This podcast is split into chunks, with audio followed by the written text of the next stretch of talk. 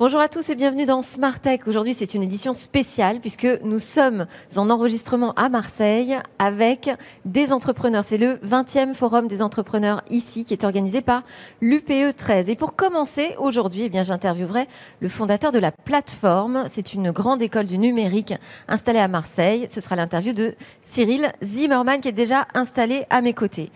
Ensuite, le cœur de cette émission, évidemment, sera consacré à la découverte de l'écosystème tech marseillais.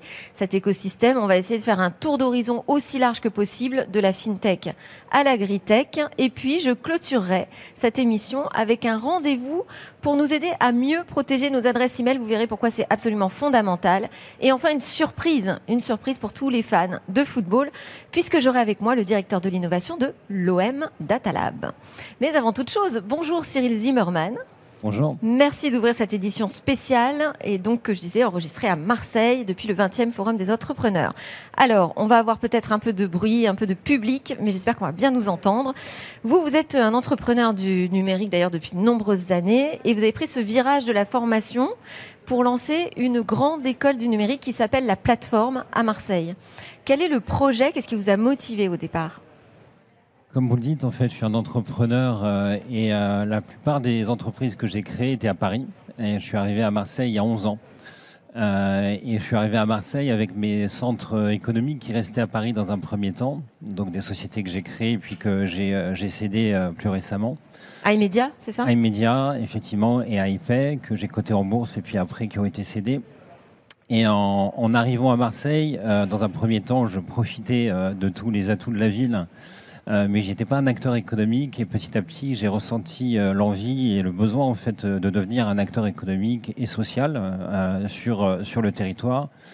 Et après un séjour aux États-Unis, en Californie, j'ai réalisé à quel point la formation dans la tech était un moyen, sur une durée, une durée relativement courte, en fait, de former un public qui pouvait être très large et très divers à des métiers qui était en tension, c'est-à-dire qu'il y avait beaucoup de demandes de la part des entreprises et relativement peu d'offres de la part du public, qui étaient des métiers au fait bien rémunérés, avec une bonne réputation, une certaine noblesse en fait, et qui permet de faire de l'insertion sociale et aussi de créer de la richesse économique. Alors quand on parle de métiers en tension, euh, bon, on les connaît, hein, c'est surtout des codeurs, des développeurs du web qui manquent principalement. Euh, il y en a d'autres évidemment, vous allez nous en parler. Mais est-ce qu'il y a particulièrement ici à Marseille, dans les Bouches-du-Rhône, des métiers sur lesquels on, on manque de main d'œuvre en particulier Est-ce qu'il y a des spécificités euh, régionales?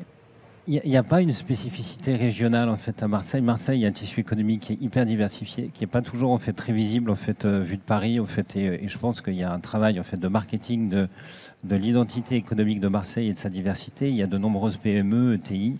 Euh, qui ont des besoins dans la tech en fait, mais euh, pas que dans la tech évidemment, mais dans la tech en fait sur la cybersécurité, sur l'administration réseau, sur l'installation de fibres, sur de la donnée. Euh, mais comme dans n'importe quel euh, tissu économique, en fait, c'est un besoin qui concerne des TPE, PME, des ETI et des grands groupes. Et il y a tout ce tissu économique à Marseille. Et en rentrant des États-Unis, donc j'étais voir le dirigeant d'un club qui s'appelle le Club Top 20, qui réunit les 50 plus grandes entreprises dont le siège social est à Marseille et qui font plus de 200 millions d'euros de chiffre d'affaires, en lui proposant cette idée d'école. Et comme ça correspondait aussi à l'analyse du top 20 sur les besoins du territoire, en fait, euh, on a créé une association qui porte en fait ce sujet et qui euh, avait pour propos de proposer des formations gratuites à des étudiants qui, euh, pour la plupart des formations, n'avaient pas besoin d'avoir un diplôme à l'entrée. Donc c'est gratuit et sans condition de diplôme. Même si vous n'avez pas le bac, vous pouvez rentrer là-bas. Alors oui, parce que je disais que c'est une grande école du numérique. C'est pas juste une expression, hein, c'est euh, véritablement un label. L'école a été d'ailleurs inaugurée par Cédrico, qui était déjà à l'époque le secrétaire d'État au numérique. ça engage quoi d'être dans ce label de l'école, la grande école du numérique? Donc la gratuité, chaque projet, au fait, a son cahier des charges hein, et euh, se donne ses obligations et ses objectifs. Euh, nous, euh, on s'est engagé, au fait, sur un public féminin. Aujourd'hui, on a 30% de femmes. On veut arriver à 50%. Donc 30% au bout d'un an, c'est pas mal, mais c'est pas suffisant. Mm. Dans des métiers de la tech, hein, j'entends, qui sont en fait très majoritairement masculins. la gratuité, euh, est un élément fort aussi. Et puis le fait d'être installé en centre-ville, dans les quartiers prioritaires de la ville, puisqu'on est entre la Joliette et la, gare Saint-Charles, donc en plein QPV et en zone euh, euro-méditerranée. Et d'ailleurs, nous sommes dans le quartier de la Joliette, là. Absolument. Alors, vous êtes aussi euh, speaker sur l'événement du 20e Forum des entrepreneurs et vous allez nous parler du retard des entreprises sur le numérique. Alors, Est-ce qu'il y a un retard des entreprises sur le numérique et en particulier à Marseille?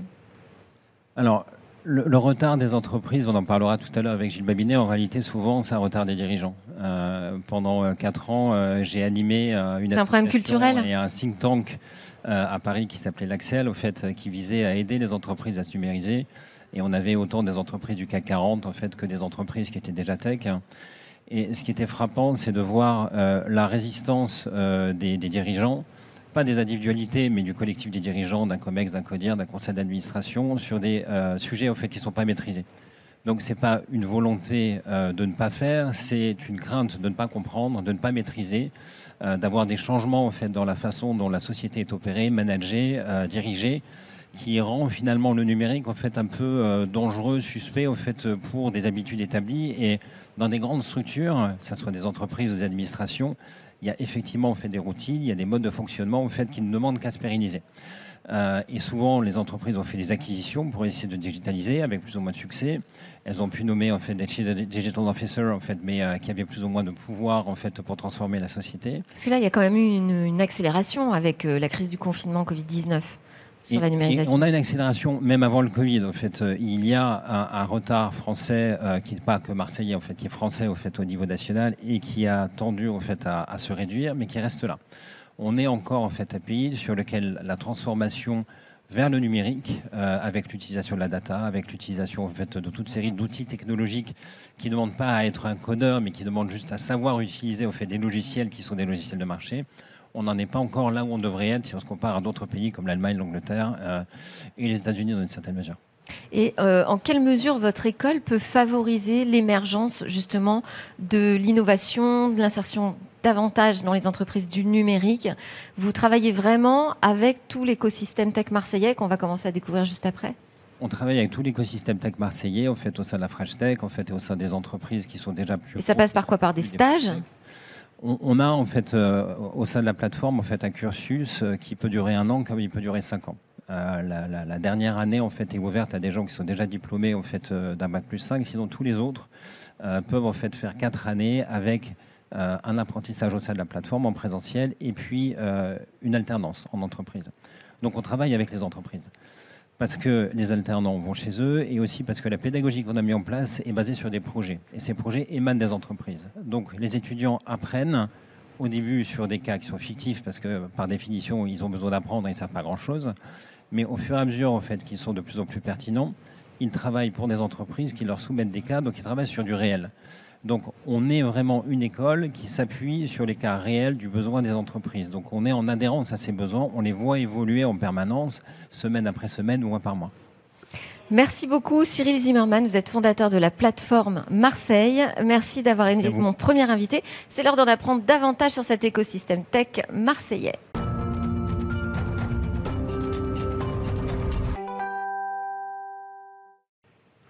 Et on va démarrer ce tour de l'écosystème tech marseillais avec des fintech, avec deux fintech en particulier. J'ai avec moi David Vincent, PDG de Smart Trade Technology, et Carla Bouzette, PDG de Fundbot. Alors, je voulais vous poser une première question déjà à tous les deux. Je ne sais pas qui va répondre en premier, le plus volontaire. Euh, Est-ce que la fintech française aujourd'hui vous semble avoir un coup à jouer? Est-ce qu'on est plutôt dans une pole position là en ce moment sur la fintech? Oui. Oui, moi je veux bien. David Vincent. Je, veux bien répondre. Euh, bah, je pense que déjà euh, aujourd'hui, si vous regardez, alors euh, nous on est plutôt vraiment sur la partie euh, très proche des marchés financiers. On va parler de votre entreprise après. Et donc euh, aujourd'hui, si on regarde quand même, il y a la France a une, une avancée technologique énorme, puisque je pense qu'on a les meilleurs ingénieurs du monde, sans faire de, de chauvinisme. Je pense qu'on a vraiment euh, une, des, des, très bonnes formations, de bons ingénieurs. Euh, si vous regardez dans la majorité des banques du monde, vous avez beaucoup de Français aussi. Donc je pense qu'en fait, on est extrêmement bien. On a une carte à jouer. pour l'instant, on l'a pas encore joué. Donc non, mais on va la jouer. Voilà. Alors on va commencer tout de suite justement avec vous. Vous avez fondé donc Smart Trade Technologies en 1999. Ça veut dire quand même qu'à l'époque, le contexte était totalement différent. Euh, qu'est-ce qui a évolué entre-temps? Comment votre structure a changé? Quelles sont les technologies que vous avez intégrées depuis?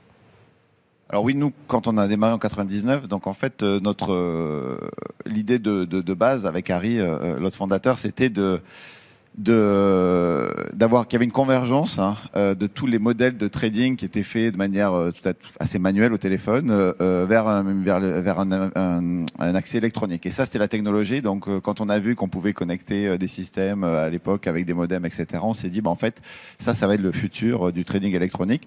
Donc on a commencé là-dedans on s'est lancé on a commencé à créer les plateformes. Et puis au cours du temps bah, en fait on a été on a eu le nez creux finalement puisque la technologie a continué à évoluer euh, bah, le coût des ordinateurs a baissé, le coût de la connectivité a baissé, et puis aujourd'hui on voit que c'est quand même un, grand élan dans cette direction. Et c'était un des secteurs euh, qui était plutôt bien équipé en connexion Internet à l'époque, qui était plutôt précurseur sur ces technos. Oui, un peu plus. Déjà, la finance était, a toujours été ultra connectée, c'est-à-dire que bon, avant c'était même au téléphone, mais il y avait quand même des, euh, des, des, des, des, systèmes, mais il y avait aussi besoin de puissance de calcul, et finalement on s'est engouffré là-dedans. Et, euh, et, puis ça ne fait ça ne fait qu'évoluer hein, de toute façon. Alors on va préciser davantage euh, ce que fait votre logiciel parce qu'en fait Smart Trade c'est un logiciel. Alors il accomplit quelle tâche euh, précisément? Alors en fait, l'idée elle est assez simple, c'est que un actif financier, c'est comme n'importe quel euh, euh, produits, si vous voulez. En quelque part, d'un côté, vous allez, euh, il y, a des, il y a des gens qui les vendent et d'autres qui les achètent. Et en fait, bah, il faut intermédier tout ça, désintermédier tout ça. Donc il y a des, euh, des gens qui vont pouvoir donner des prix, des gens qui vont pouvoir les acheter. Et tout ça, le, la différence, c'est que par rapport à quand vous achetez votre euh, vos, vos, iPhones sur Amazon, euh, là, là, ça se passe en quelques minutes, voire heures. là, ça se passe en termes de microsecondes. Et donc, en fait, il faut aller le plus vite possible pour pouvoir aller faire les exécutions. Et quel marché vous adressez? Alors, sont qui vos utilisateurs?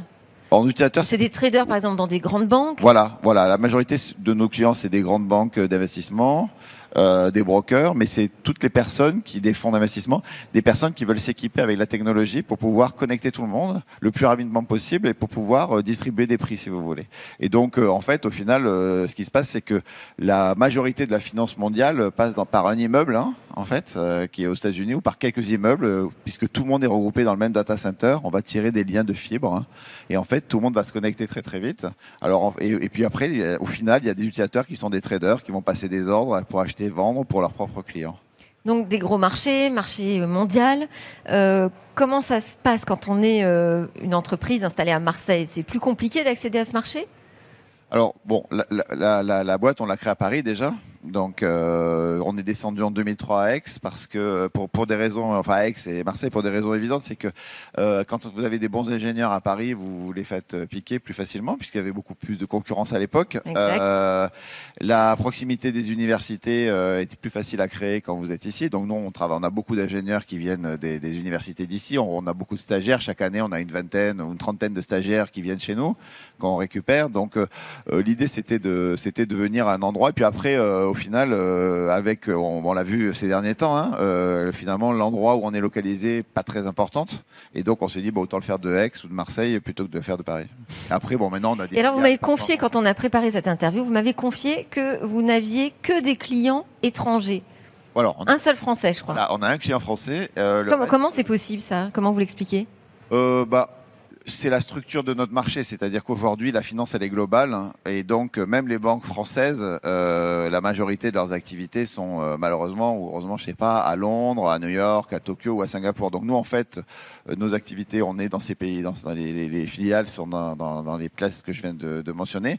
Et après, euh, bah, il s'avère que la partie, alors il y a des gens en France qui utilisent le système, mais les donneurs d'ordre sont plutôt à l'étranger parce que euh, je dirais que c'est plutôt une logique économique en fait, hein. mais euh, ça, ça n'empêche pas que la France reste attractive pour nous. Après, euh, je pense que nul n'est prophète en son pays aussi, et c'est pas forcément évident en fait quand on est une boîte française qui fait la technologie à vendre à des banques françaises en fait, paradoxalement. Elles font peut-être moins confiance. Ouais. Alors, je pense que je m'appellerais John Smith, euh, j'aurais un accent euh, texan et, euh, et, on serait basé en Californie. Peut-être que ça serait plus facile en France, en fait. Bon, bah c'est triste. Ouais. Et, et, et qu'est-ce que, puisque vous avez le nez creux, vous avez dit en 99 hein, sur l'arrivée d'Internet, la connexion. Qu'est-ce que vous voyez arriver comme nouvelle rupture technologique dans les fintech bah, déjà, il y a côté, bah déjà la, la, technologie, la communication en fait, hein, euh, c'est-à-dire que voilà, la technologie aujourd'hui est accessible à tout le monde, euh, n'importe qui euh, peut accéder à n'importe quel service en ligne sans aucune installation quasiment chez elle. Donc en fait, il y a cette quelque part cette mise à disposition euh, facile à n'importe quelle personne d'un outil informatique, ça, ça, ça, ça, aide. Et puis après, il y a, quand vous, on en parlait tout à l'heure, euh, si vous avez des plateformes, euh, toutes les plateformes de cloud, etc., qui existent aujourd'hui, on peut déployer très vite euh, des, des services euh, avec euh, des, une bonne robustesse, etc. Donc bon, nous on fait, on travaille pas là-dessus, mais c'est clair qu'il y a quelques segments de marché où ça peut, c'est, c'est, c'est, ça, ça va. Ça permet des croissances voilà. exponentielles. Exactement. Ouais. Carla Bouzed, on va passer à vous. Vous êtes le fondateur de euh, Foundbot, pardon. Foundbot, dedans, il y a Found, ok, et Bot. Donc c'est un logiciel également. C'est pas un chatbot euh, non, c'est pas un chatbot. Expliquez-nous ce que, ce que fait votre logiciel alors. Je vais vous dire, en fait, euh, nous, on est une place de marché, une marketplace euh, pour tout ce qui est produits financiers euh, des banques et des sociétés financières qui sont vendus généralement aux PME, TPE. et quand vous dites marketplace, on n'entend pas le bot encore, on n'entend pas le robot. Voilà, C'est-à-dire que vous intégrez de l'intelligence artificielle. Oui, donc en fait, nous, ce qu'on fait, c'est euh, un conseil automatisé qui donne aux PME un conseil de comment en fait gérer leur trésorerie. Donc euh, l'objectif en fait de tout euh, Fundbot et la vision de Fundbot, c'est de pouvoir vraiment euh, améliorer et aider les PME à vraiment gérer, à passer moins de temps à gérer leur, euh, leur trésorerie. Nous, on a eu un parcours un peu plus différent. On a commencé en 2019, on est un peu plus jeune. Et euh, puis après, on est venu en France. On a commencé au Liban, puis on est venu ici en France. Euh, spécialement pour l'écosystème français euh, qui est beaucoup plus près au niveau des réglementations, des incubateurs comme The Box, là où on est, ici à Marseille. Donc dès qu'on est venu s'installer ici en France, on a trouvé une facilité beaucoup plus... en fait, on a trouvé beaucoup plus de simplicité à pouvoir entrer dans le marché tout en gardant les complexités des réglementations. Et vous dites que vous adressez en particulier les PME, pourquoi? Parce qu'en fait, les PME, c'est un problème global. La trésorerie dans les PME, c'est un problème global. On a réalisé que c'est à un niveau assez poussé. Et spécialement maintenant, après la crise du Covid, je trouve qu'il va y avoir énormément de délais de paiement. Ici en France, il y a une PME sur deux qui est en délai de paiement, donc qui a des délais de paiement, qui souffre de délais de paiement. Donc on trouve que c'est une énorme opportunité pour nous de pouvoir entrer et résoudre ça permettre de résoudre des problèmes de trésorerie, donc pourrait permettre aussi à des plein d'entreprises de survivre ouais, voilà. plus confortablement. Et alors, je, je vous poussais sur euh, la technologie, l'intelligence artificielle. En fait, ce que vous faites, c'est que vous créez une sorte de, de chief euh, financial officer, un CFO, un digital euh, CFO, mais virtuel. Voilà. Donc en fait, avec l'intelligence artificielle, nous au-delà. Et vous pensez vraiment vous substituer à la profession? Euh, oui, bien sûr. Mais en ah fait, oui. euh, on a... C'est pas juste un assistant. Vous pensez qu'il peut vraiment faire le job euh, tout seul? En fait, le CFO, c'est un grand terme. CFO, ça dépend aussi de la taille de la société, ça dépend aussi euh, du niveau de cash flow qu'ils ont, euh, des aides financières qu'ils ont, etc. Mais nous, en fait, il y a une partie euh, des, des fonctions d'un CFO qui travaille sur la trésorerie. Donc c'est ici, nous, en fait, qu'on essaye de rentrer pour essayer de couvrir cette partie-là, mais pas couvrir toute la partie d'un CFO de A à Z. Et euh, quand vous avez créé Funbot en 2019, vous avez rejoint un incubateur qui Oui. s'appelle The Box. Et d'ailleurs, on, va, on va les recevoir aussi tout à l'heure. Euh, c'est essentiel dans le processus de développement d'une entreprise pour vous d'être dans un incubateur? Je trouve, euh, dépendamment, bien sûr, dépendamment de, de la start-up elle-même euh, et du fondateur euh, et de la situation de la société. Mais pour moi, je trouve qu'un incubateur est un, énorme facilitateur à pouvoir rentrer euh, dans un nouveau marché. Euh, et avoir bien sûr euh, une assistance en, en termes de connexion, en termes euh, d'aide, euh, d'assistance, aller aux événements, etc. Bien sûr aussi dans le know-how de l'industrie. Donc pour nous, oui, on trouve que c'est essentiel. C'était essentiel, bien sûr, de rentrer, de s'associer à un incubateur. Combien de temps il vous a fallu pour développer le bot? Parce que vous parlez d'une création en 2019. Oui. Mais le logiciel, vous avez démarré à le Oui, ça développer fait- quand? Ça fait avant, ça fait euh, presque deux ans qu'on travaille dessus. Ça fait deux ans qu'on travaille dessus. On avait un, avant tout, on voulait développer un proof of concept. Euh, dès qu'on a pu faire le proof of concept et on a réalisé que ça pourrait bien marcher, euh, c'est ici qu'on a décidé de s'investir, de créer une société et de venir s'établir ici en France. Comment est-ce que vous percevez cet écosystème tech marseillais? Justement, vous êtes dans un incubateur, vous, vous êtes là depuis de nombreuses années. Comment vous le percevez? Il se passe des choses là à Marseille? David Vincent Oui, oui, oui. Eh ben, il y a, y a quand même euh, une l'activité économique est réelle. Y a, y a moi j'ai la chance de, de faire partie de l'UPE aussi, donc on voit il y a quand même un dynamisme des entreprises ici qui est, qui est, qui est dingue. Hein. Donc euh, Et sur le numérique en et particulier sur le numérique, bon, il y avait Cyril qui était là tout à l'heure aussi, il se passe Cyril pas mal. Ouais. Oui, il y a pas mal de choses qui se, qui se passent aussi. Euh, de toute façon, il y a quand même, comme partout, une pénurie euh, une pénurie d'ingénieurs, hein, ça Mm. c'est la réalité. Bon, alors malheureusement, euh, on voit qu'avec le Covid, euh, il y a, ça, on risque d'avoir euh, un phénomène inverse, puisqu'on voit qu'il y a quand même beaucoup de, de soci- sociétés de services qui, ont, euh, qui, ont- qui malheureusement se séparent de gens, des donneurs d'ordre qui donc euh, peut-être on va la, la donne va s'inverser. Enfin bon, une fois qu'on va revenir à la normale, clairement il y a, il y, a, il y, a, y a un besoin et je pense que il y a il y a un passage a difficile pas- à pas- passer. ouais, mais, voilà. euh, ouais. mais une fois qu'on aura passé ce passage, c'est clair qu'on va retomber dans cette lutte. Aujourd'hui, vous voyez, nous on était à Aix, euh, les bons ingénieurs, euh, et tout le monde se les arrache, on essaie de, de les trouver. Donc en fait, il se passe énormément de choses, et puis le, le, le creuset ici, il y a beaucoup de choses, que ça, vibre, ça vibre bien. Marc. Et Carla, vous êtes pour trouver des data scientists qui vous aident sur votre bot C'est compliqué ou c'est simple ici? Pour le moment, euh, non, c'était pas compliqué. Euh, on a trouvé une personne en fait. Nous, on a besoin d'une personne en fait, pas plus, euh, qui travaille sur le back-end euh, du euh, de, de la partie intelligence artificielle. Non, c'était pas tellement difficile. D'ailleurs, nous, on est venu du Liban, donc euh, ici, il y a beaucoup plus de ressources que ce qu'on avait avant. Donc, euh, avant, on recrutait à l'extérieur. Donc, maintenant, vu qu'on est ici sur le terrain, c'est beaucoup plus facile pour nous. Merci beaucoup à tous les deux, David Vincent de Smart Trade Technologies et Carla Bouzed de Funbot. On va continuer notre tour d'horizon de l'écosystème tech marseillais dans quelques instants.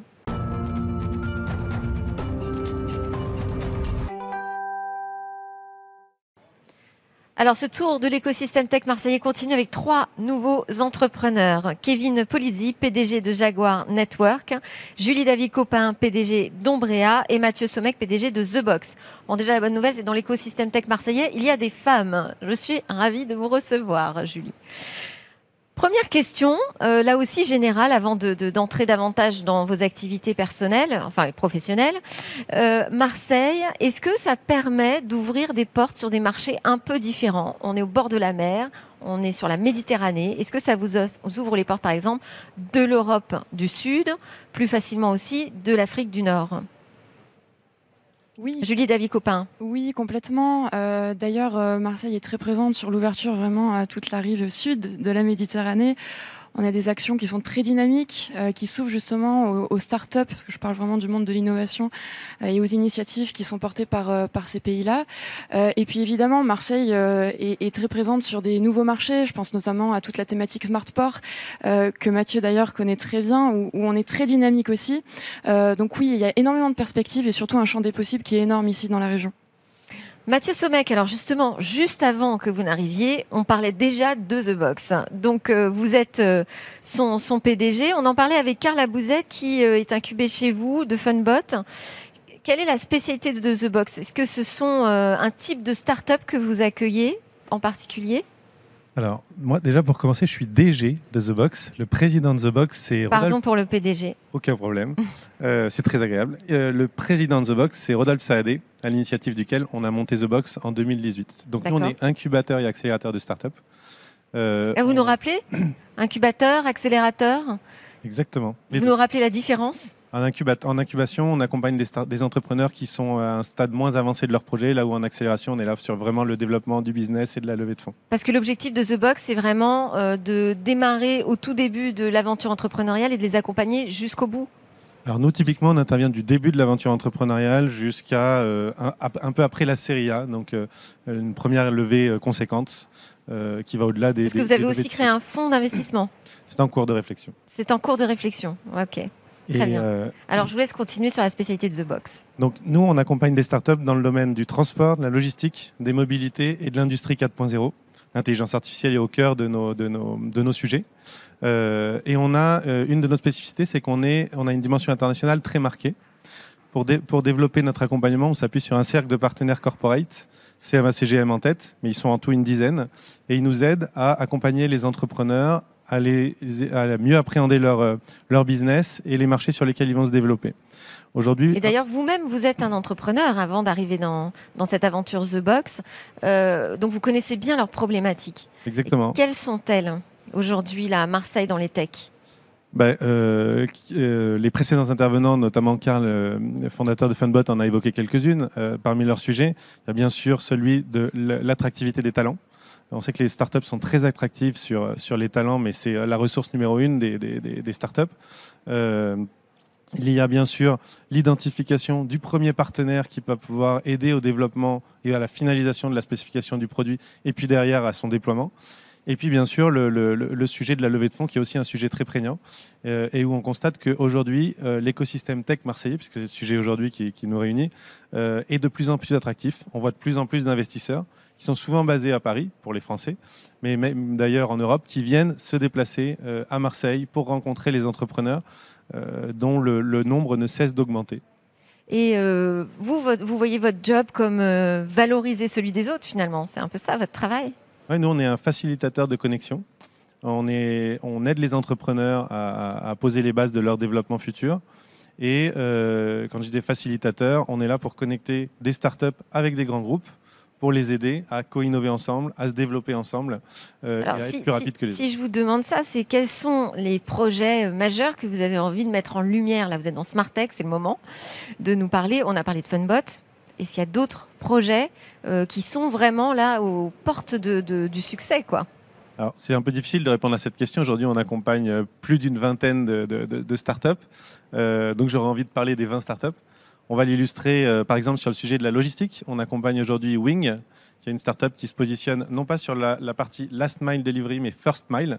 Donc euh, ils sont là pour aider euh, euh des, petits commerçants à, aborder le, le, leur développement sur le e-commerce.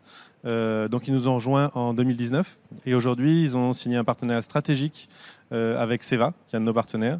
Et ils ont reçu un investissement du groupe CMA-CGM qui les aide à se déployer et ils connaissent une croissance très rapide. Et la période de confinement qu'on a connue les a pas vraiment ralentis, au contraire, les a aidés à accélérer sur ce développement. Donc logistique, est-ce qu'il y a un autre domaine euh, sur lequel la techno est vraiment présente? Oui, on peut, on peut, dans, dans, dans, on peut citer Searoots, par exemple, qui est une société qui fait de l'intelligence artificielle pour optimiser le transport de marchandises d'un point A à un point B. Donc optimiser les routes en coût, en délai et surtout, c'est un sujet de plus en plus important aujourd'hui, en performance CO2. Et donc, ils font ça en multimodal. Donc, euh, ils aident euh, les acteurs qui souhaitent optimiser l'impact CO2 de leur logistique. Donc là, on ne parle pas vraiment de projet gadget, hein. on est sur des, des, des, vrais projets industriels. L'industrie 4.0, c'est aussi euh, assez concret ici dans la région. Hein. Tout à fait. Il y a des projets euh, majeurs qui sont en train de se monter. Tout à fait. Marseille a la chance de... Euh, on parlait un peu des atouts de Marseille tout à l'heure. on connaît le soleil, on connaît le vent. Euh, mais Marseille, c'est aussi un, nœud où arrivent euh, la plupart des câbles euh, Internet, enfin qui déversent Internet et qui nous connectent à tous les continents et à, un nombre très très important de pays dans le monde. Donc c'est vraiment un endroit stratégique. Aujourd'hui, les, durées de calcul sont réduites au maximum. Donc être positionné à Marseille plutôt qu'à Paris ou à Berlin, ça donne un avantage qui est significatif. On va revenir euh, après euh, sur, sur euh, The Box, mais je voudrais pas, passer la parole à Julie David-Copin. Avec Ombrea, vous allez nous expliquer Ombrea, donc ce sont des ombrières, c'est ça, que vous placez, donc des, des, panneaux mobiles en fait que vous placez sur les champs pour les protéger des intempéries, et vous utilisez l'intelligence artificielle. L'idée, c'est vraiment de lutter contre le, les dégâts du dérèglement climatique. Alors déjà, je voulais vous demander comment vous est venue l'idée de créer ces ombrières intelligentes par, euh, on va dire, euh, expérience personnelle, euh, puisque je suis issue d'une famille d'agriculteurs. Et Ombrea, c'est, on va dire, l'association entre Christian Davico, qui est aussi mon père, agriculteur. Et donc moi, moi j'étais journaliste, donc rien à voir du tout avec le monde de la tech. J'y suis venue par hasard, et, et, tant mieux, puisque on avait. Donc on est passé dans la famille de l'agriculture à l'agritech. Exactement, exactement, et, et, et c'est très bien comme ça puisqu'on a une vraie vision marché et dès le début ça a été vraiment euh, notre objectif, c'était de vite vendre, c'est-à-dire qu'on ne fait pas de la tech pour faire de la tech. Nous l'idée c'est de de faire rentrer du cash pour faire en sorte d'apporter des solutions innovantes pour les agriculteurs. Donc euh, pour rebondir un petit peu sur euh, sur ce que vous vous venez de présenter, euh, nous l'idée ça va être vraiment de réguler le climat. On le voit, hein, on a eu un été encore le plus chaud depuis 1959 cet été. Aujourd'hui les agriculteurs peinent à produire euh, normalement. Donc, euh, et ça s'ajoute à toutes les difficultés que l'on connaît, qui sont nombreuses, notamment économiques. Euh, donc nous, l'idée, c'est d'apporter de la maîtrise climatique sur les cultures, et on commence effectivement aujourd'hui à faire de l'IA. Euh, vous n'intervenez pas sur le climat, mais vous intervenez sur les cultures au sol. On intervient sur le climat au-dessus des cultures, c'est-à-dire que les ça. panneaux vont s'ouvrir et se refermer. Et en modulant l'ombre au sol, on va pouvoir euh, ajuster la luminosité, la température ou l'humidité par exemple. Et l'idée, c'est de faire en sorte que la plante ait vraiment tout l'écosystème dont elle a besoin pour grandir dans des bonnes conditions. C'est un peu comme une serre euh, géante. Alors on a des images euh, derrière hein, de, de ce que vous pas une installez serre, euh, disons que c'est un nous- peu ce principe-là, en fait, c'est de mettre sous protection. Alors, les, si on veut vulgariser, oui. Euh, si on veut vraiment être près, euh, près de la réalité, on va s'adresser aux cultures de plein air, donc de plein champ, celles qui ne poussent pas sous serre. Donc ça va être la viticulture, euh, du C'est ça la différence aujourd'hui. Ouais. C'est qu'aujourd'hui, vous apportez une solution pour le plein air. Exactement. Et aujourd'hui, ce qui est vraiment notre point fort, c'est qu'on va être en mesure d'anticiper les risques climatiques et on est en mesure de les pallier euh, lorsqu'ils arrivent également. Et alors, par exemple, vous pouvez anticiper de combien de temps sur l'arrivée du- d'un orage euh, puissant? Ça va dépendre des cultures traitées, du climat, du territoire sur lequel on est installé. C'est vraiment très variable. Euh, ce que je peux vous donner comme chiffre euh, intéressant, c'est qu'on a vu par exemple que les vendanges ont été très très précoces, notamment en Bourgogne cette année. Elles ont commencé à la, à la, mi-août. Euh, nous aujourd'hui, nos, nos ombrières euh, qui, euh, qui sont sur de la viticulture, les vendanges n'ont toujours pas commencé. Elles auront lieu à la fin du mois. Donc on arrive vraiment à jouer sur des paramètres qui sont essentiels pour le développement des, des cultures, euh, puisqu'on va pouvoir euh, justement récolter le raisin dans les meilleures conditions possibles pour euh, en maintenir justement toute la typicité de ces, vignobles-là. Alors, j'imagine que c'est un investissement quand même assez lourd, hein, parce qu'on voit les installations, elles sont conséquentes. Vous, ce que votre promesse, j'imagine, c'est le retour sur investissement. Ah oui, évidemment, on- nous, on était focus marché dès le début. Donc, euh, on pouvait pas être crédible vis-à-vis de nos pairs en disant on a un super outil, vous allez pouvoir vous, vous, vous, vous- justement pallier tous ces aléas climatiques, mais en fait, euh, c'est trop cher pour vous, vous ne pouvez pas vous les offrir. Euh, donc, dès le début, on a réfléchi à un modèle économique qui puisse permettre au plus grand nombre, justement, d'avoir accès à cet outil tech, parce qu'il y a un vrai enjeu aussi de démocratisation euh, de la technologie. Donc, on a mis en place une solution de panneaux photovoltaïques. En fait, on installe des panneaux photovoltaïques sur le toit des structures et l'énergie produite va permettre ainsi de couvrir l'intégralité de l'investissement de départ. Quelle est la réaction d'un agriculteur quand vous allez le voir et vous lui parlez de ça?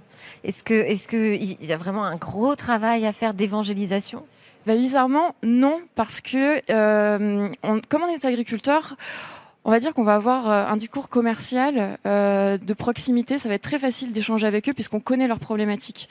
Euh, en revanche, oui, il y a un gros travail d'évangélisation, on va dire de la société en général, les administrations, euh, les partenaires. Là, oui, il y a plus de travail à faire, mais je dirais que c'est pas vis-à-vis de l'outil, mais plutôt vis-à-vis des pratiques agricoles. Aujourd'hui, le, le monde agricole est encore un petit peu à part, je trouve, euh, du, du monde que l'on connaît, du monde de la tech notamment, même si l'agritech est vraiment en expansion euh, ces deux dernières années. Mais oui, il y a- il y, a encore du travail à faire, mais ça va dans le bon sens. Et Ombrea, on le trouve euh, en France, euh, à l'étranger? En France, en France, on est quand même sur une solution euh, Et en Euh, France, plutôt dans la région? plutôt dans la région et le sud-ouest aussi. On est vraiment dans toute, euh, toute la moitié sud du pays. Euh, on commercialise depuis l'année dernière, euh, donc, euh, donc oui. Et puis le- l'export, on y pensera, mais c'est vrai qu'aujourd'hui, on tient à- vraiment à asseoir notre solution ici. Kevin Polizzi.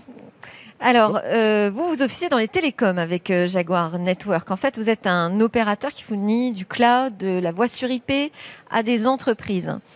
Ma première euh, interrogation, c'est euh, comment on vit en étant un opérateur au milieu des quatre géants qui dominent le marché aujourd'hui en France? Bonjour, merci d'être à Marseille déjà, c'est important Bah, que vous soyez déplacé. Écoutez, on est une plateforme de cap sous-marin international assez importante. Hein. Euh, On est l'une des plus les plus euh, denses au monde. Euh, bientôt, euh, plus de 20 caps sous-marins seront installés et en service euh, pour raccorder les géants du numérique, hein, que ce soit euh, les fameux GAFAM ou que ce soit euh, d'autres sociétés. Beaucoup de monde s'installe à Marseille aujourd'hui. Euh, on arrive dans une phase où l'écosystème accélère fortement. On voit une transmission euh, entre les générations qui fonctionne bien. Mais vous faites un, puis- un- un métier, vous proposez des prestations que les opérateurs euh, classiques ne sont pas capables de proposer en local Alors, on fournit des offres sur mesure très techniques, très techno, hein, que ce soit les startups, mais surtout les grands groupes ont des besoins qui sont de plus en plus complexes, avec euh, chez les gros opérateurs des réponses qui sont relativement standardisées, qui fonctionnent pas toujours euh, au même niveau de service recherché par les, les gros clients.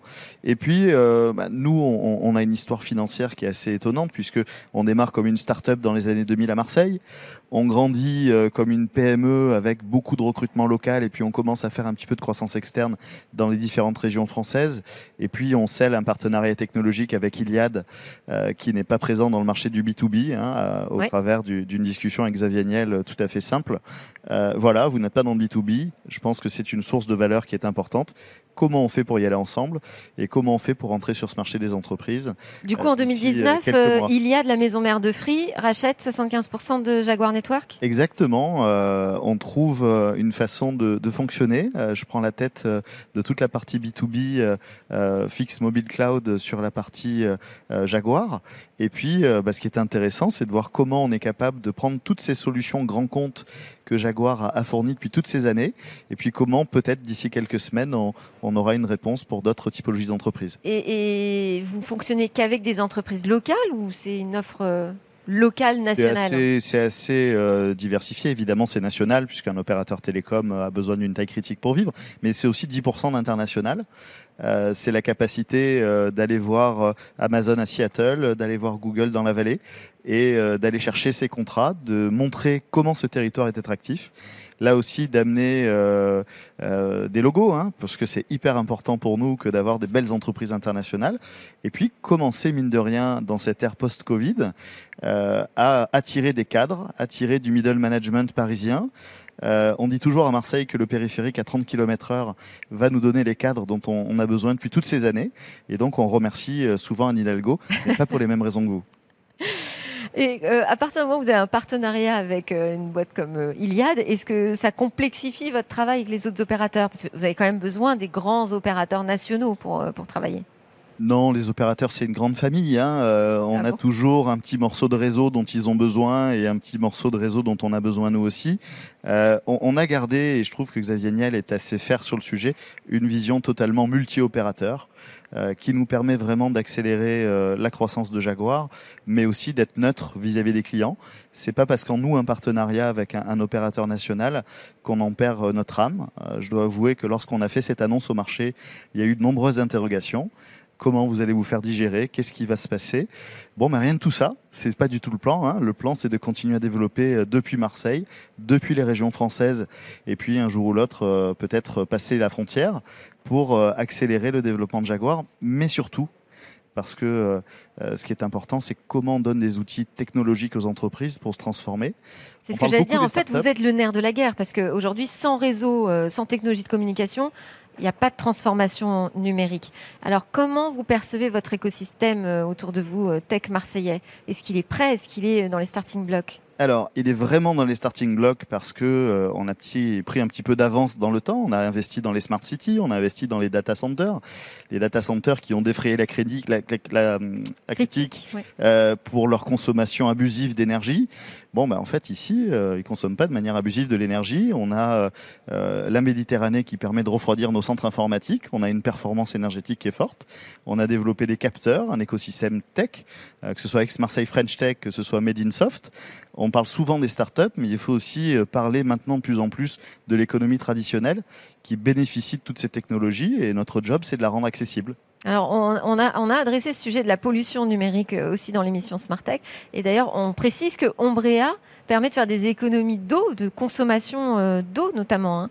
C'est-à-dire ça a des vertus aussi écologiques, la tech. Ah bien sûr, dans tous les cas, la- l'agri- l'agriculture, euh, pour, mon sujet, on, ne traite pas un sujet indépendamment. C'est-à-dire que quand on traite du climat, on va pouvoir jouer sur l'ensemble des paramètres qui entourent les cultures. Donc oui, c'est la raison pour laquelle on arrive à économiser 30% euh, d'irrigation euh, sur nos cultures. Et quand on est dans un territoire comme les Bouches-du-Rhône, comme Marseille, est-ce qu'on a davantage de conscience éco-numérique Je vous pose la question au sein de The Box. Est-ce que vous voyez davantage d'entreprises concernées par ces sujets écono- Je pense que c'est un phénomène euh, qu'on voit euh, de manière générale et en particulier ici euh, sur le territoire qui est le nôtre à Aix-Marseille, c'est encore plus vrai.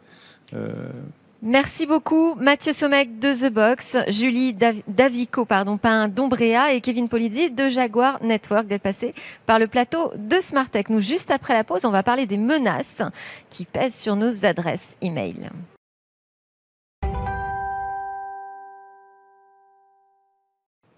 Nous sommes de retour sur le plateau de Smart Tech et j'ai le plaisir d'accueillir Hervé Lejouan, président fondateur de Privoni. Bonjour Hervé.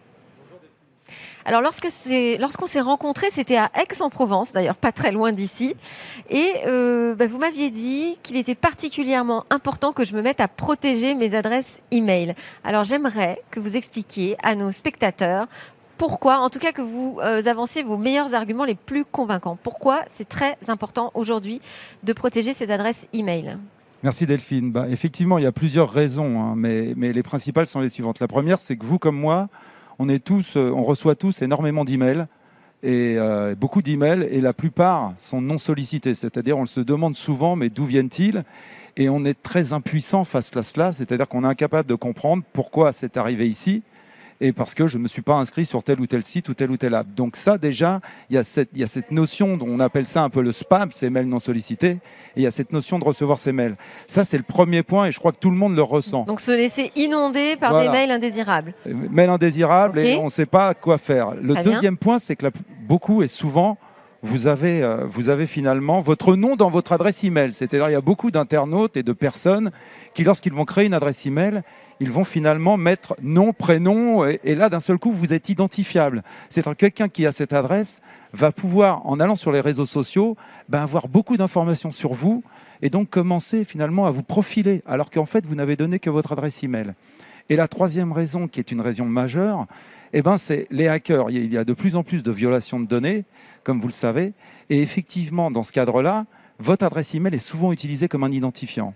C'est-à-dire que vous, quand vous vous enregistrez sur un site ou sur une application, eh ben, vous avez laissé votre adresse email associée à un mot de passe pour vous identifier. Et là, effectivement, s'il y a une violation de données sur tel ou tel site, eh ben là, vous allez vous retrouver pénalisé parce que vous avez, vous avez des risques derrière de- d'usurpation d'identité. Et en fait, c'est pas juste le problème de notre adresse euh, email, c'est l'identifiant qui donne accès. Exactement. à des services parce que qui dans, sont assez dans- critiques. dans la majeure partie des cas, vous donnez votre adresse email comme identifiant. À partir du moment où vous l'utilisez sur plusieurs sites, la même adresse, la même adresse, et souvent d'ailleurs associé à un password, un mot de passe qui n'est pas très fort, eh ben vous vous mettez à un risque très très fort. Et euh, c'est étonnant ce que vous dites parce que finalement, quand on demande aux gens euh, de lister quelles sont les données personnelles les plus sensibles qu'il faut protéger en priorité, je suis pas sûre que l'adresse email sorte en premier. Ben non, effectivement, quand on demande ça, ils parlent de carte de crédit. Alors c'est vrai que la carte de crédit est très importante, mais ils parlent aussi de leur adresse personnelle, j'entends physique. Mais l'adresse physique, finalement, vous ne vous identifiez jamais sur Internet avec votre adresse physique. Vous vous identifiez avec votre adresse email. Et l'adresse email est mondiale, c'est-à-dire que ça va partir mondialement et vous ne savez pas où. Donc c'est là où effectivement il est très important de la protéger parce que c'est votre identité et cette identité, si vous ne la protégez pas, eh ben vous, en- vous êtes à risque. Donc la protéger, ça veut dire quoi concrètement? Ah, la protéger, ça veut dire quoi? Alors c'est sûr qu'il y a plusieurs façons de se protéger. Alors toutes les façons sont souvent, alors, en le disant comme ça, des pansements plutôt que des solutions définitives. Mais la première, et c'est ce que j'ai cité avant, ben, ne- évitez déjà quand vous créez une adresse email de mettre votre nom. Faites en sorte que ce qu'il y a avant le arrobase, là, le fameux at, soit plutôt anonyme, avec des chiffres, des lettres. Et moralité déjà, vous ne laissez pas une trace c'est tellement l'inverse de ce qu'on fait tous. Exactement, exactement, parce qu'on a tendance à mettre hervé.lejoint at Bah euh, oui, c'est Gmail plus ou Live simple. ou- Ouais. donc euh, la, la deuxième chose, c'est qu'il existe quand même des solutions sur le marché, des filtres anti-spam euh, et autres qui permettent de se protéger du spam et du phishing. Simplement, ces solutions, si elles sont très intéressantes pour ça, elles vont avoir toujours l'inconvénient que vous laissez toujours la même adresse sur ces sites. C'est-à-dire vous allez toujours laisser votre email principal, personnel ou professionnel d'ailleurs, et, donc, moralité, vous le mettez à risque. Alors, derrière, la solution, on va dire, ultime et la meilleure, bah, c'est d'avoir finalement de générer à chaque fois que vous allez vous enregistrer sur un site ou sur une application, c'est d'utiliser une adresse email unique qu'on appelle un alias. Et avec ça, bah, vous allez éviter de laisser systématiquement la même adresse et derrière de permettre de protéger tout cela. C'est-à-dire d'avoir des, des adresses email qui sont dédiées à des usages. Oui, Euh, je ne sais pas, par exemple, quand on se- se- s'enregistre sur une page pour une newsletter, oui. d'avoir une adresse dédiée aux newsletters. Alors, c'est même pas une adresse dédiée aux newsletters, c'est une adresse dédiée au site de la newsletter. Si je m'inscris sur le site A, je vais avoir une adresse unique pour ce site qui ne sera nulle part ailleurs sur Internet. Et chez Privoni, c'est ce qu'on propose. Et alors, le gros avantage, c'est que, un, elle est unique. Deux, on peut la, man- la gérer comme on veut, c'est-à-dire Parce que là, vous êtes en train de nous parler de la solution de Privoni. Oui. Mais alors, en quoi, moi, ça peut me rassurer que euh, Privoni, finalement, connaisse. euh, c'est comme c'est comme un gestionnaire de mots de passe, c'est un, Oui. un gestionnaire d'adresse Ouais. email, connaisse mon adresse email principale? Oui, on connaît votre adresse email principale qu'on protège et nous, on va vous renvoyer tous les mails qui vont arriver aux adresses uniques vers cet email principal. Et dans ce cas-là, c'est comme un filtre finalement. Mais le gros avantage, c'est que même s'il y a une violation de données sur un site où vous les avez laissé une adresse jetable, eh ben, vous ne serez pas impacté parce que la valeur de cet email, elle est nulle puisqu'il est unique. Donc vous, vous n'êtes pas impacté en tant qu'individu et vous protégez votre email personnel que nous, nous conservons. Et D'ailleurs, il y a, a d'autres fournisseurs hein, de, Oui. de, de mails qui proposent ce service aujourd'hui, Absolument. mais c'est pas vraiment mis en avant finalement. Bah non, c'est pas vraiment mis en avant, mais on commence à voir un mouvement quand même. On voit Apple qui fait des choses dans ce domaine. Euh, Il y a, je crois, le groupe La Poste aussi qui est en train de proposer ça. On a bien vu aussi que les gestionnaires de mails faisaient des. Vous pouviez mettre des plus, vous savez, à la fin de votre adresse pour générer des alias. Mais ça, ça répond pas à la question, malheureusement. Eh ben, c'est passionnant, euh, ces nouvelles solutions. C'est vrai que j'ai quand même le sentiment qu'on n'en parle pas assez. Ouais. Pour moi, l'argument massu, c'est véritablement euh, de rester à l'abri de tout ce qui est euh, accès à, à nos services sensibles qui sont identifiés par, par, nos, par nos adresses email. Merci beaucoup, Hervé Lejoin de Privoni, pour ce coup de main pour nous protéger dans le monde des cybercriminels. Alors maintenant, on va parler. J'avais promis une surprise hein, en Ah. introduction, Hervé. Eh ben, on va parler football.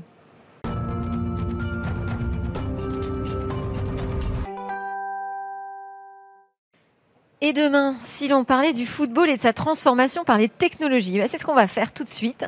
Bonjour Frédéric Kozik, vous êtes Bonjour, euh, directeur technologie et innovation de l'Olympique de Marseille. Alors, on va parler football, tous les fans vont être super contents, mais les fans de data aussi, hein, parce que l'OM Data Lab, c'est une nouvelle structure au sein du club euh, qui a pour vocation, vous allez mieux l'expliquer que moi, mais si je grandis- grossis le trait, euh, d'utiliser toutes les ressources data disponibles pour en faire vraiment un outil euh, d'excellence au service du club. On sait que le club, euh, au niveau sportif, a des ambitions fortes hein, au niveau européen. Et vous allez nous expliquer comment les data et comment votre lab peut y contribuer. Alors c'est bien ça, effectivement l'Olympique de Marseille est dans un projet depuis 4 ans maintenant de, réintégrer l'élite européenne des clubs de foot. Et euh, c'est un projet global et avant tout sportif, évidemment.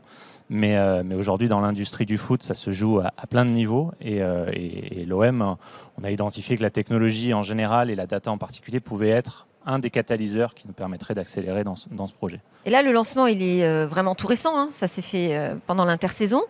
Mais c'est un projet qui date de quoi Un an, un an et demi Ça, en fait, pour remettre les choses dans le contexte, le- le- le- l'OM, depuis un peu plus de 18 mois, on s'est lancé dans un projet de transformation complet de l'é- de l'écosystème technologique du club, euh, avec l'ambition de, de- de- de s'équiper de tous les outils modernes et récents qui nous permettent d'innover, avec le- la chance assez dingue de, de pouvoir repartir d'une page blanche et donc de réimaginer une architecture globale complète, où on a positionné dès le début la data au centre de, de cette transformation-là. Alors, les sujets, c'est quoi? La performance des joueurs? Exactement. Le- le- L'expérience des fans la data, la data dans un. Qu'est-ce qu'il y a d'autre comme, euh, comme grande mission, en fait, que vous êtes La data, elle est partout et dans un club de foot, elle, euh, elle, elle s'exprime avant tout par le sportif, vous avez raison. Donc ça, ça génère énormément de données euh, biométriques, de données médicales, de données de, de performance, de données d'analyse vidéo. Et, euh, et l'objectif maintenant de- de- d'utiliser la donnée pour le développement du club, c'est d'aller euh, jouer sur les petits détails où euh, le, professionnalisme du foot maintenant se joue. C'est-à-dire qu'on arrive à un tel niveau que c'est sur ce genre de détails-là que va se faire la différence.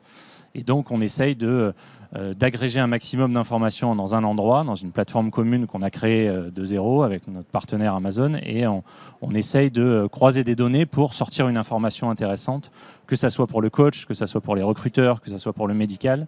Ça, c'est l'aspect sportif, mais aussi pour euh, l'entreprise qui est l'Olympique de Marseille, donc les enjeux business, les enjeux de connaissance de nos supporters et de nos clients, nos, partenaires, que ce soit Puma, Orange, Boulanger, tous ces partenaires-là qui nous accompagnent. Et donc la donnée, c'est tout ça. Et euh, l'ambition, c'est d'arriver à la centraliser à un seul endroit pour la croiser dans n'importe quel sens qu'on veut, avec un historique qui va s'agréger année après année. Et le, le plus on a de données, le plus on arrive Alors, à... si on, commence par le joueur, la performance euh, de l'athlète, euh, concrètement, ça veut dire que les joueurs euh, portent des capteurs, on les entraîne dans un environnement particulier? Comment, comment ça se passe? Alors, Et alors, déjà, est-ce que tous les joueurs, euh, qui, qui, qui a commencé à passer de ces tests euh, euh, de Il performance faut savoir que le- le- c'est- tout ça n'est pas nouveau. Il y a beaucoup de choses qui existent. Ce qu'on va essayer de, de développer, notamment au travers du lab, c'est d'emmener les choses un cran plus haut et donc d'arriver à s'entourer aussi d'acteurs externes du club, et notamment dans l'écosystème marseillais. On a une chance folle, c'est un territoire extrêmement innovant et dynamique. Et euh, dans le projet sociétal de l'OM, c'est aussi de, de, travailler beaucoup avec la région et la ville, parce que la ville nous donne tellement en termes de supporters qu'on se doit aussi d'arriver à lui rendre et d'aller travailler avec la ville.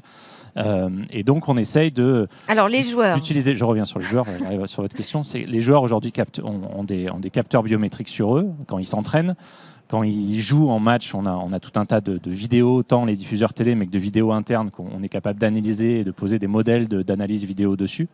Et, euh, et, en dehors de ça, on, on, va, par exemple, avec Lumini, l'Université d'Aix-Marseille, qui ont un technocentre, signé un partenariat pour euh, que les joueurs puissent faire des tests médicaux, biologiques, euh, pour suivre deux axes. Pour vous donner un exemple très concret, c'est de la prévention aux blessures, donc être capable d'arriver à, à, identifier des, euh, des, faiblesses musculaires ou des, ou des, ou des sensibilités qu'on va travailler en particulier pour éviter des blessures, tant pour la formation, et pas que les, les joueurs pros, mais aussi les, les jeunes.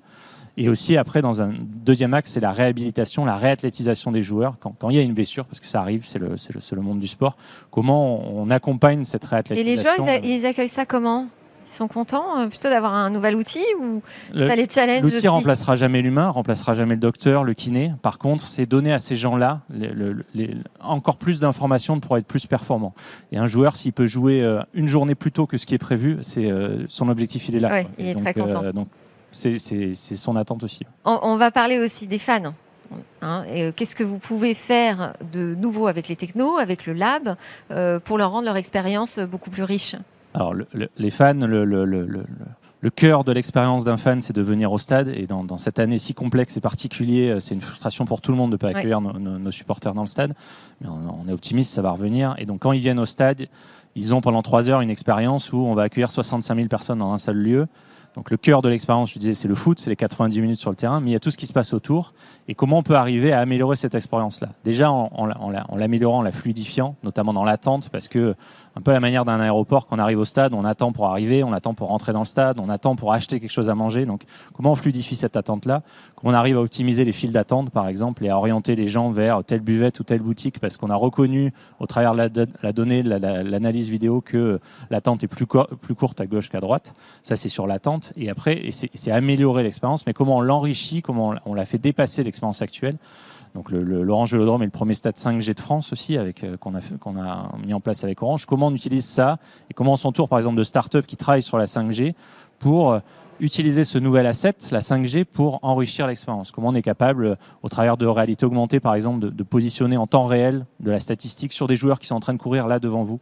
Et ça, c'est des choses qui sont aujourd'hui de, de, de, domaine du, qui sortent de la science-fiction, mais qui, qui sont qu'on touche du bout des doigts. Donc c'est. C'est-à-dire avec mon smartphone, en fait, je vise un joueur et j'ai autour, je peux avoir des tas d'informations qui apparaissent. Temps de vitesse réelle, la probabilité qui va marquer un but, enfin des choses qu'on voit aujourd'hui a posteriori sur de la vidéo. Ben dans, les, dans les technologies qu'on a demain, on pourra l'avoir en temps réel sur ce qu'on est en train de regarder. Et alors il y a la partie business intelligence. Euh, que vous avez évoqué. Euh, là, ça veut dire quoi? Inventer des, nouveaux modèles économiques en analysant justement euh, le taux de remplissage du stade? Alors, il y a deux aspects. Il y a, il faire de la technologie aussi une, manière de diversifier le, le, le, les revenus de, l'Olympique de Marseille. Donc, euh, utiliser cette, expertise et ce qu'on crée pour, faire de la valeur de manière directe en, vendant des choses, en créant des produits ou de manière indirecte en faisant de, de, l'augmentation des revenus sur certains aspects. Et pour la billetterie, par exemple, c'est ce que vous expliquez, c'est comment on peut arriver à trouver le meilleur prix pour, le, pour, la meilleure place pour tout le monde. Et, euh, et c'est utiliser euh, des années d'historique de, de, vente de billetterie et faire tourner du machine learning là-dessus, donc des algorithmes qui vont essayer de nous aider à, à piloter nos ventes et à améliorer le, remplissage du stade. Alors, on, ça, peut avoir un côté très euh, mercantile, mais l'objectif, c'est d'avoir le meilleur prix pour tout le monde. Donc, c'est euh, aussi que les supporters s'y retrouvent dans cette approche-là et qu'on ait le meilleur prix pour euh, chaque type de supporter. Alors, ce qui est euh, énorme en fait dans ce projet, c'est que ça a un souffle euh, phénoménal. Enfin, je trouve, en tout cas, quand euh, vous m'en avez parlé en préparation de l'émission, euh, il y a aussi de l'open data. C'est-à-dire qu'il ne s'agit pas juste de booster euh, l'Olympique de Marseille, il s'agit vraiment de transformer l'industrie du football pour vous. C'est ça qui est fondamental. Alors, le, le, le, dit comme ça, ça a l'air très ambitieux. L'objectif, c'est plus de se dire que si on fait des choses, ça, y a, sur certains aspects, ça doit profiter à toute l'industrie du, du, foot et du sport en général, et, et tant en France qu'en Europe. Et, on veut embarquer un maximum de gens dedans. Donc, c'est nos partenaires, des startups, mais aussi d'autres clubs, d'autres sports, pourquoi pas. Ça peut paraître un peu euh, bizarre parce qu'on se dit, mais finalement, on est, on entre les clubs. Euh, à l'OM, on a développé un super outil, euh, voilà, et pourquoi on ne le garderait pas juste pour nous? Alors sur certains aspects, ça sera le cas. Euh, l'industrie du, du, foot est extrêmement compétitive, par exemple sur le, le, recrutement des talents, comment identifier euh, les joueurs de demain, les jeunes pépites de demain. Et donc là, il y a une compétition folle entre les clubs. Et tout ce qu'on va réussir à créer là-dessus, oui, le on va le garder pour nous. Euh, mais sur d'autres aspects qui sont plus globaux, au foot en général, à l'expérience des spectateurs, au développement de l'industrie du sport, on a tous à y gagner, tous, tous les clubs et tout le, sport en général, à ce que on avance et on accélère là-dessus. Donc si on arrive, bah, si on arrive à partager des choses, c'est... Euh, c'est dans le cas dans d'autres industries où finalement euh, des compétiteurs se mettent ensemble pour augmenter le nombre de data, parce qu'en fait, on a de bonnes prédictions et de bonnes informations avec les algorithmes si on a beaucoup de données. Le, plus on en a et le plus on en a dans le temps, donc en ayant fait un phénomène récurrent comme organiser des matchs, bah, c'est toutes les semaines, pendant toutes les saisons ben ça, comme vous le dites, les, modèles sont de plus en plus performants le plus ils ont de données à analyser. Donc euh, on a aussi un enjeu effectivement à croiser des choses entre clubs. Bon, il y a un modèle inspirant aujourd'hui, euh, parce que dans, dans, le foot euh, français, pour l'instant, il n'y a pas grand-chose hein, sur euh, l'innovation. Vous avez un modèle qui vous inspire très rapidement? Non, pour, dans, je suis pas sûr qu'il faut, aller chercher des, pas sûr qu'il faut aller chercher des modèles les, dans le foot. Les premiers pas sur la Lune. Il faut plus aller chercher des modèles dans d'autres industries où ils ont, on entendait la CMA, CGM, on entendait le, le, le logistique. non, il y a plein de choses à faire. Donc tout est à faire. Merci beaucoup, Frédéric Kozik, directeur technologie innovation de l'Olympique de Marseille, d'être passé sur Smartech. Merci à tous d'avoir suivi cette édition spéciale qui était enregistrée donc depuis le 20e Forum des entrepreneurs organisé par l'UPE 13. Je vous souhaite un excellent week-end et je vous dis à lundi pour de nouvelles discussions sur la tech.